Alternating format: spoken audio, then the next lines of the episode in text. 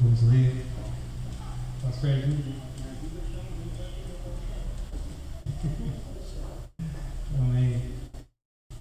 Meus irmãos, o Senhor já tem falado muito com a gente, muito nos, nos nossos corações hoje. E é como se a gente tivesse combinado. Às vezes, se tivesse combinado, não daria tão certo. Os louvores que foram ministrados, a ministração da irmã, nós vamos perceber essa noite que Deus tem respostas para o seu coração, para o meu coração. Eu quero compartilhar com você algumas coisas que Deus tem me ensinado e que através desse ensino Deus tem me dado força para passar por coisas que eu nunca imaginei que seria possível passar. E eu quero compartilhar isso com você essa manhã. Lá no versículo 14 está escrito assim. E quando se aproximou dos discípulos, capítulo 9 de Marcos, versículo 14. E quando se aproximou dos discípulos, viu ao redor deles grande multidão e alguns escribas que disputavam com eles. E logo toda a multidão, vendo, ficou espantada, vendo Jesus. E correndo para ele, o saudaram e perguntou aos escribas, Jesus perguntou a eles, que é que discutis com eles? E um da multidão respondendo disse: Mestre, trouxe-te o meu filho que tem um espírito mudo. E esse, onde quer que o apanhe, despedaça-o, e ele espuma, arranja os dentes e vai definhando. Eu disse aos seus discípulos que o expulsassem, e não puderam. Grava essa frase aí: não puderam.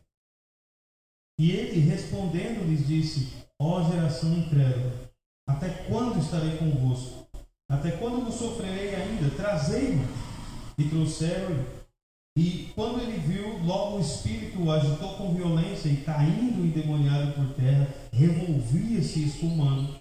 E perguntou ao pai dele: Há quanto tempo há que lhe sucede isso? E ele disse: Desde a infância. E muitas vezes o tem lançado no fogo, na água, para o destruir. Mas se tu podes fazer alguma coisa, tem compaixão de nós e ajuda-nos. E Jesus disse-lhe: Se tu podes crer, tudo é possível ao que crê. E logo o pai do menino, clamando com lágrimas. Olha o impacto da, da frase de Jesus para esse pai. E logo o pai do menino, clamando com lágrimas, disse: Eu creio, Senhor, ajuda a minha incredulidade. E Jesus, vendo que a multidão corria, concorria, desculpe, Jesus, vendo que a multidão concorria, repreendeu o espírito imundo e disse: Espírito imundo e sujo, eu te ordeno, sai dele e não entre mais nele. E ele, clamando, agitando-o com violência, saiu e ficou o menino como morto, de tal maneira que muitos diziam que estava morto. Mas Jesus, tomando-o pela mão, o ergueu e ele se levantou. E quando entrou em casa, os seus discípulos lhe perguntaram à parte: Por que não podemos nós expulsar? E disse-lhes: Esta casta não pode sair com, algum, com coisa alguma, a não ser com oração e jejum. Beleza, sentar? Jejuar e orar é importante, né, irmão? Meus irmãos, eu queria pensar um pouco com os irmãos e eu também gosto daqueles cultos mais avivados, tudo, né? E eu sei que Deus fala assim também, mas Deus também fala na calmaria e é meu jeito. Normalmente Deus me chama mais para fazer as pessoas pensarem. E eu queria te convidar a vir por esse caminho. Pensa comigo. Os pais desse menino, eles não tinham um problema. Mas o filho deles tinha um problema. O menino não era um problema, ele tinha um problema. Uma taça estava sobre ele. E quando vinha sobre esse menino, ele começava a espumar pela boca, ele começava a ficar agitado e às vezes essa caça jogava ele no fogo, às vezes na água, sempre tentando destruí-lo. E qualquer pai, qualquer mãe que ama o seu filho, ao ver essa cena, começaram então a ter um problema bem grande também. E o menino não podia resolver. Os pais não podiam resolver. Um pouco antes, no capítulo 9, onde nós lemos de Marcos, o texto nos conta que Jesus levou três discípulos consigo, Pedro, Tiago João, e eles foram ao Monte Tabor orar, e é a ocasião em que Jesus se transfigura. Enquanto isso, nove discípulos ficaram lá embaixo. E quando Jesus desce com os discípulos após a transfiguração, ele encontra alguns escribas debatendo com os discípulos, disputando com eles. E Jesus fala: O que está acontecendo aqui? Por que, que vocês estão questionando meus discípulos? E um, antes que alguém respondesse dos escribas, alguém da multidão que estava ali ao redor diz assim: Eu trouxe o meu filho para os seus discípulos, porque tem um espírito maligno que está nele. Mas os seus discípulos não puderam expulsar. Olha o que aconteceu. O menino tem um problema. O problema do menino se torna o problema dos pais do menino e do, daqueles que estão ao redor dele. E aí eles levam esse menino para os discípulos que já tinham a essa altura fama de curandeiros, de como é que chama? Exorcistas, né? Só que os discípulos não podem expulsar também. E quando os discípulos não podem expulsar o demônio, agora os discípulos têm um grande problema. E eles começam ali, os mestres da lei, disputar com eles, pastor Edinho. E eu fico vendo a proporção que esse problema está tomando. Fica à vontade, moço. Quiser fazer o fundinho aí, olha, me ajuda. É... E agora esse problema está tomando grandes proporções. Presta atenção aqui. Às vezes o seu problema não é exatamente seu. Às vezes é um problema seu que está atingindo outras pessoas. Olha só o que aconteceu. O menino tinha um problema, a família dele tinha um problema, os pais tinham um problema, agora os discípulos têm um grande problema, porque a moral deles a fama deles, a integridade deles, está tudo em jogo agora. Mas Jesus chega na história. E quando Jesus chega na história, ele cura o pai, porque o pai estava com incredulidade. O pai, com lágrimas nos olhos, responde a Jesus. Mas quando ele expulsa o demônio do menino, o problema do menino acaba. O problema dos pais acaba. O problema da família acaba. O problema dos discípulos acaba. Porque Jesus tem o poder de resolver qualquer problema. Porque Jesus é maior do que qualquer problema.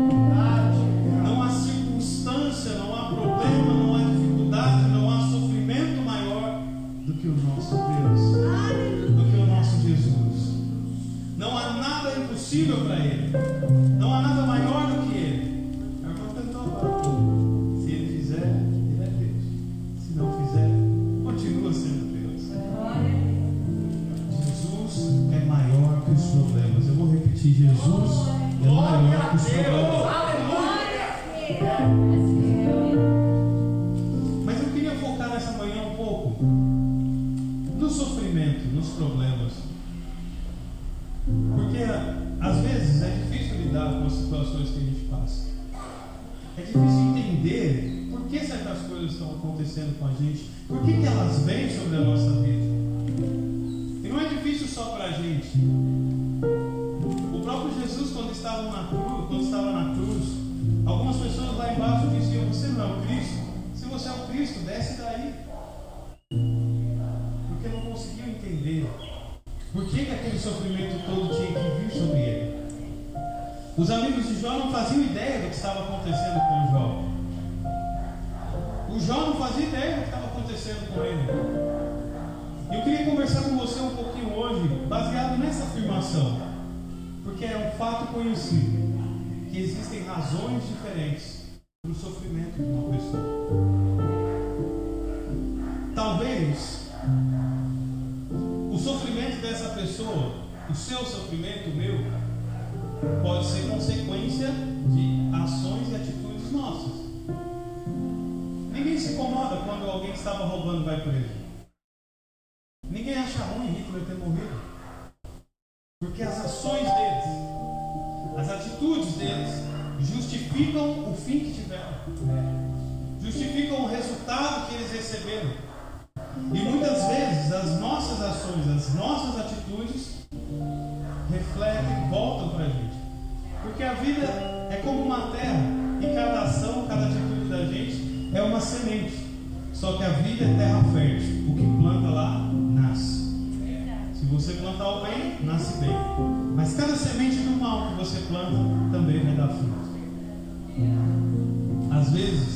doença não é um acaso. Às vezes é consequência de má alimentação, de uma vida de excessos.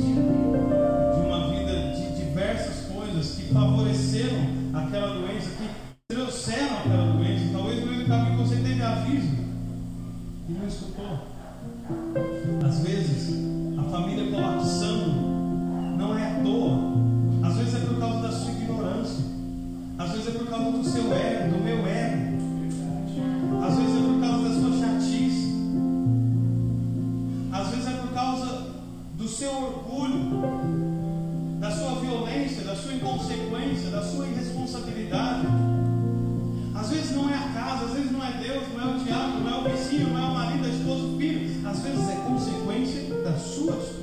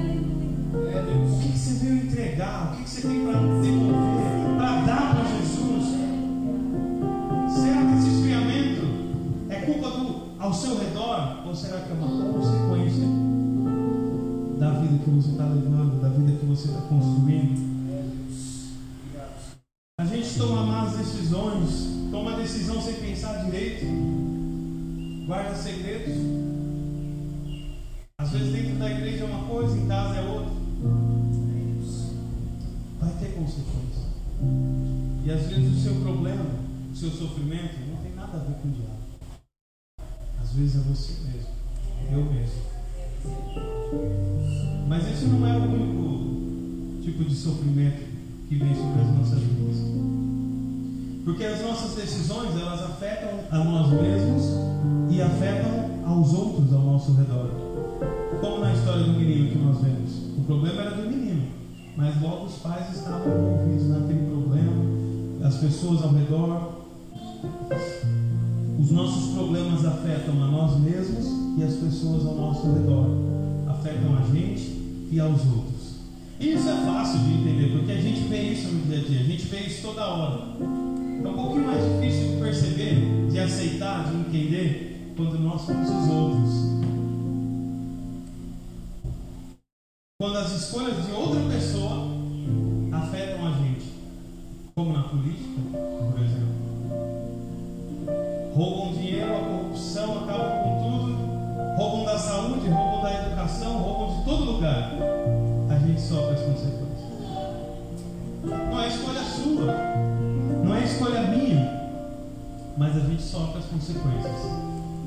Vários problemas a gente enfrenta por conta das decisões dos outros.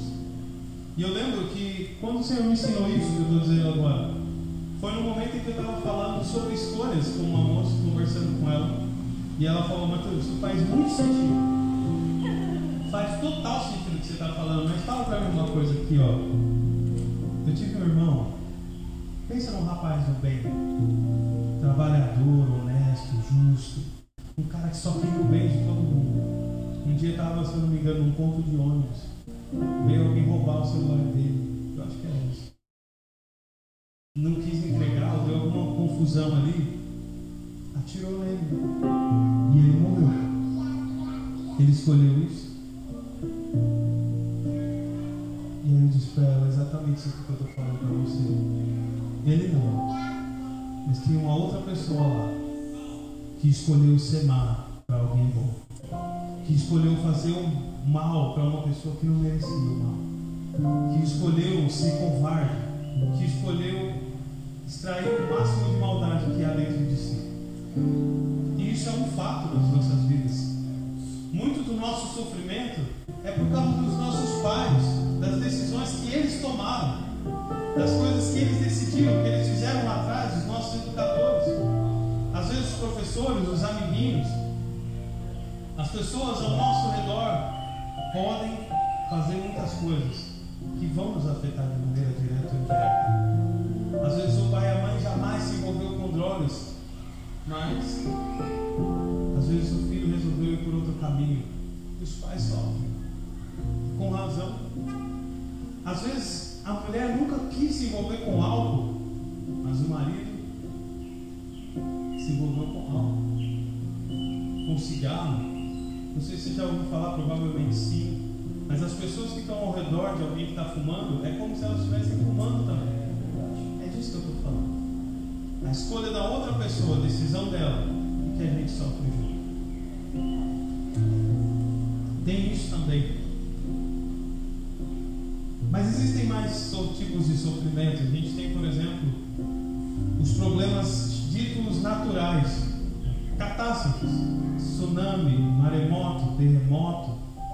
Inclusive diz que está para ter um tsunami aí no Brasil. Vamos orando.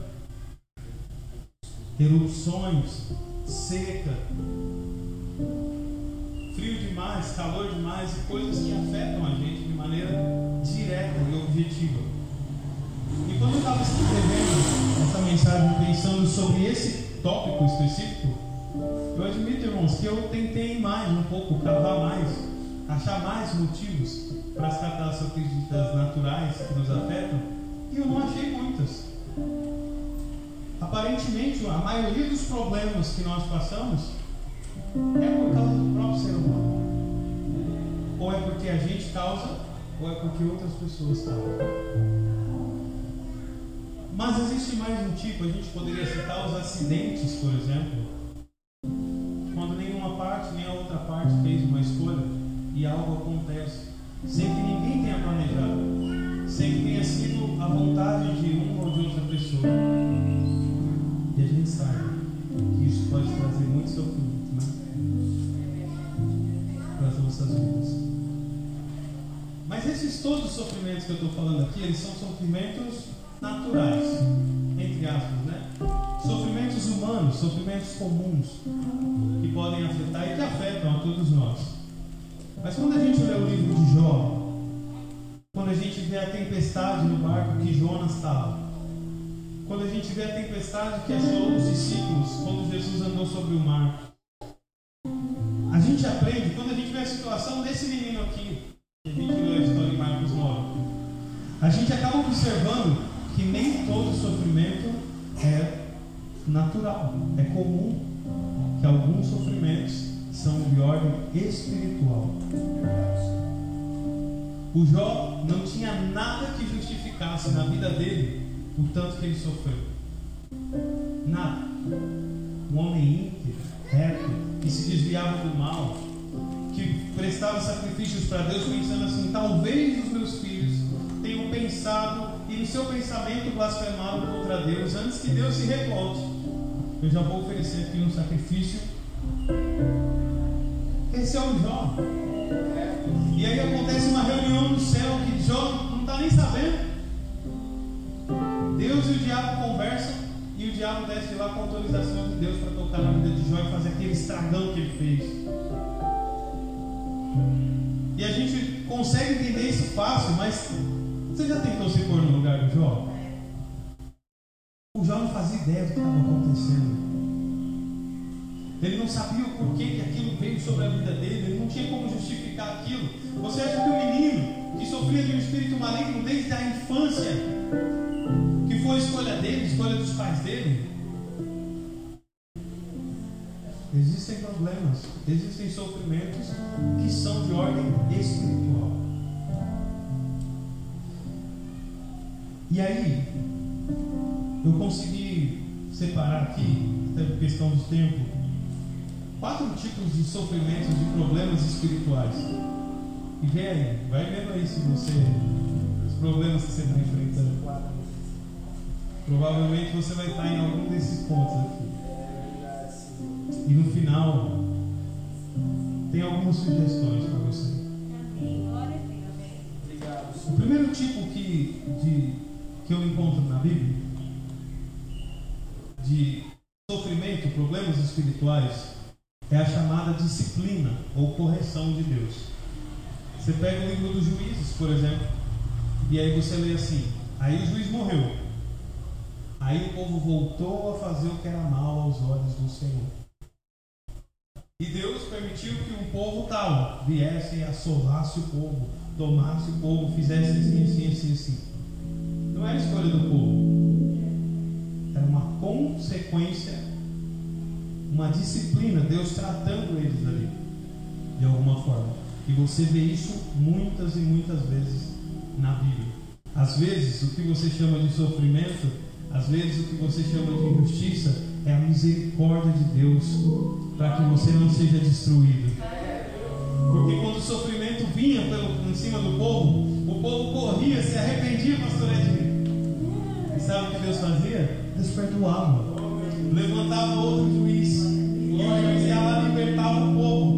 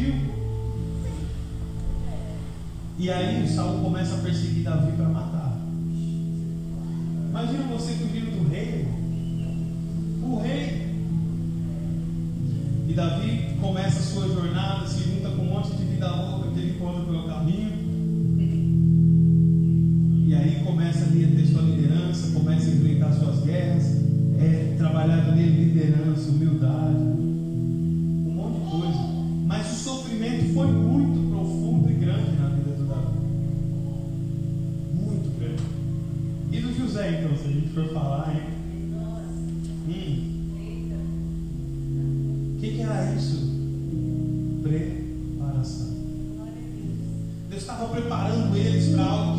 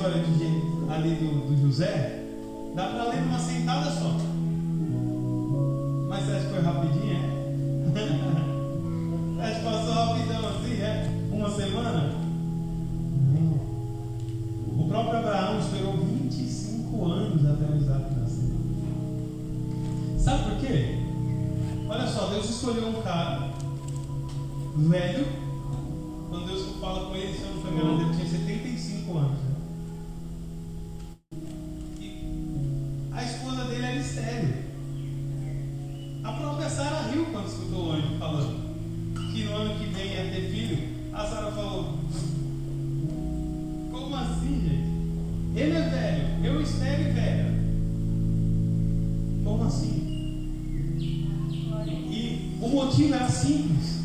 O povo de Israel tinha que começar com um milagre. Vou repetir: o povo de Israel tinha que começar com um milagre. Tinha que ficar claro que quem fez foi Deus. Quando Deus chama o Gideão para lutar contra os midianitas, a Bíblia fala que os midianitas e os exércitos ali que estavam junto com ele eram incontáveis. Era como se fosse areia da praia, muito. O Gideão ali tinha um pouquinho com ele, alguns milhares. E Deus fala, sabe o quê? Tem muito.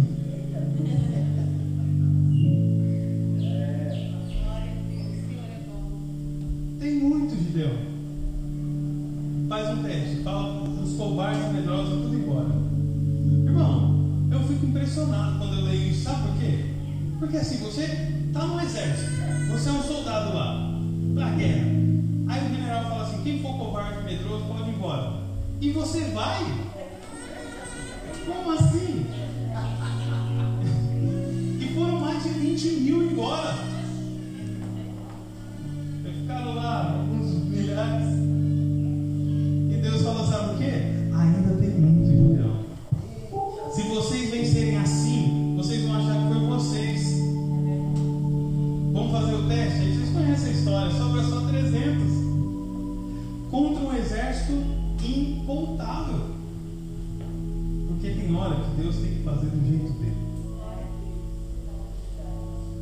Às vezes é só preparação, calma.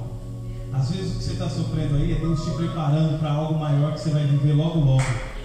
Às vezes o que você está passando aí, você não entende, é um sofrimento que está te preparando para algo que você tem que viver logo ali. E Deus vai te usar de uma maneira poderosa. Glória a Deus. De uma outra forma, é propósito. São todas maneiras espirituais, essas aqui que eu estou falando: disciplina, preparação, propósito. Meu Deus, propósitos, discípulos em. Vou colar aqui, eu esqueci aonde.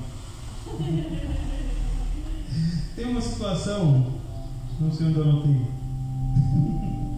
que os discípulos, é algum- é alguns evangelhos 9, mas os discípulos eles chegam para Jesus, veio um homem cego de nascença e falam assim: Jesus, quem foi que pecou para ele nascer cego? Foi ele? Foi os pais dele? Que pergunta. O cara pecou para nascer cego? Como assim? E Jesus fala: nem ele nem os pais dele.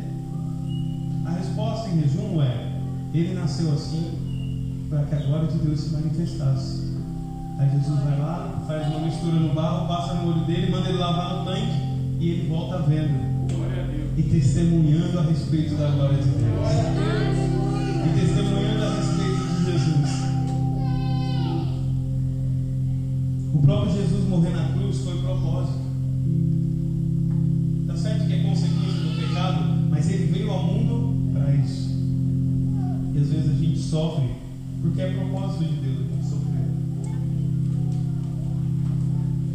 O garotinho, por exemplo, havia um propósito de Deus para expulsar esse demônio e glorificar Jesus.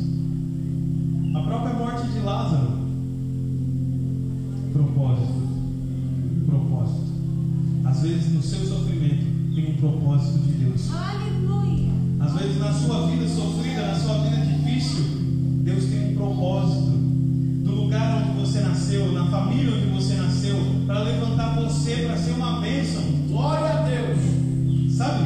Quando a gente para para pensar, a Bíblia ensina que Deus ele pensou tudo antes. Pensou tudo antes, ele anteviu todas as possibilidades. E aí ele entendeu o seguinte: se as pessoas ficarem tomando más decisões, esse bairro aqui vai ficar assim, assim, assim, assim, assim. Vai ter isso, vai ter isso. E isso é terrível. Como é que eu vou resolver? Que dia você nasceu, pastor? É. Dia 15 de, de novembro. Dia 15 de novembro. 15 anos atrás. Glória a Deus. Deus olha e fala: Eu vou levantar um pastor chamado Edinho. Se ele aceitar o meu chamado, a vida, a história, tudo que ele tem, vai fazer um impacto tão grande naquele bairro, vai fazer uma diferença tão grande na vida de pessoas.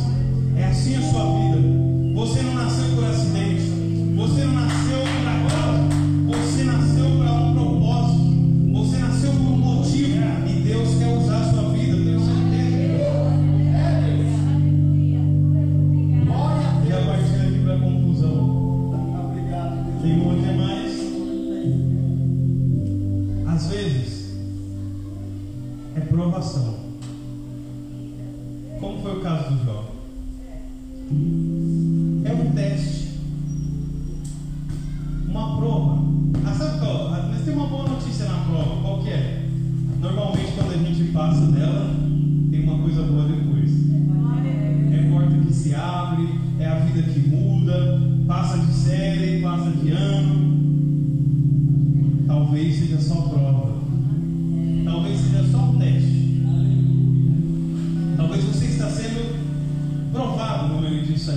passando.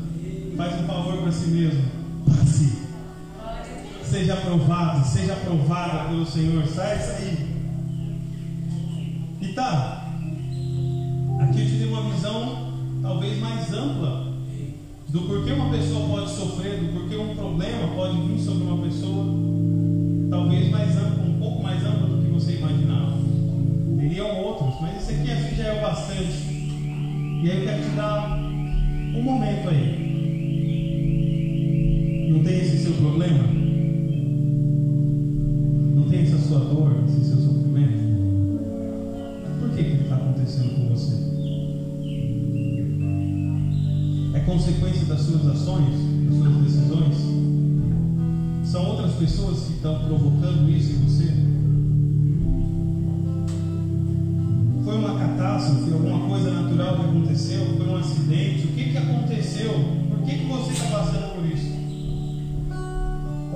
Ou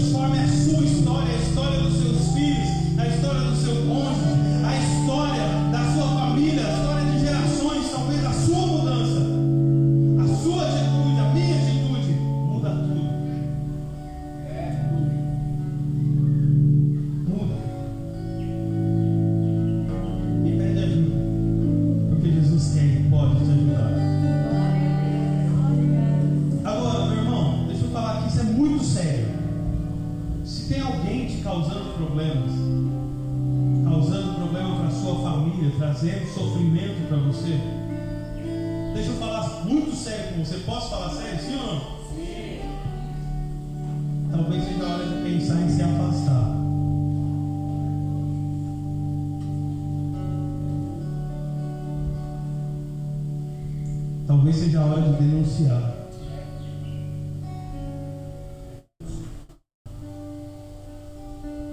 Tem gente que é criminosa. Roubar sua liberdade, sua dignidade. É crime. Tem pessoas que precisam ser presas, precisam ser punidas. E você não pode continuar cobertando isso.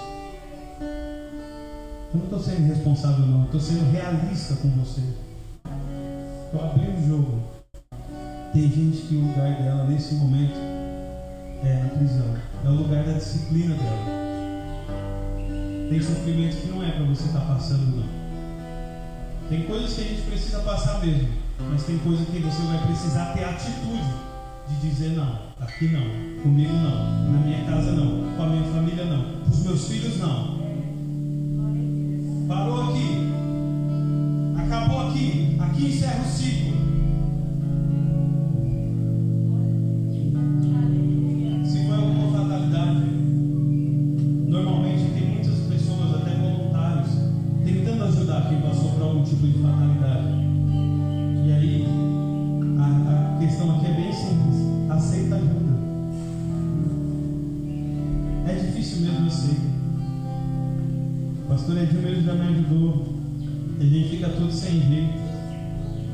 Ajudou bastante. E a gente fica todo sem graça, sem jeito. Mas você precisa, irmão, aceita ajuda. Aceita quem quer te ajudar. Para de orgulho, deixa sair de lado. Aceita ajuda. Aceita ajuda.